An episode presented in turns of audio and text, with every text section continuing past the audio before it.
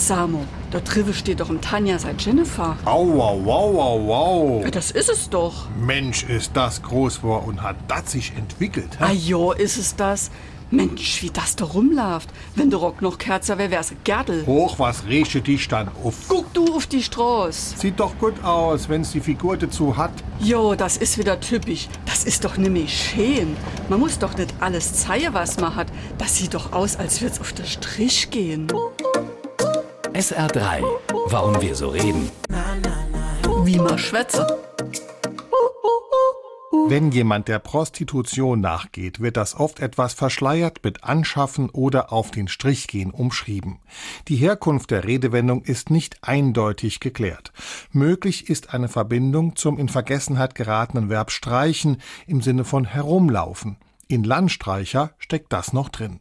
Möglich aber auch, dass der Begriff in Wien zu Zeiten der vorletzten Jahrhundertwende entstanden ist. Damals durften sich die Prostituierten nur in bestimmten Bereichen aufhalten und ihre Dienste anbieten. Die Innenstadt war Sperrbezirk und damit tabu. Diese Bereiche sollen in den Stadtplänen der Polizei mit einem dicken Strich markiert worden sein.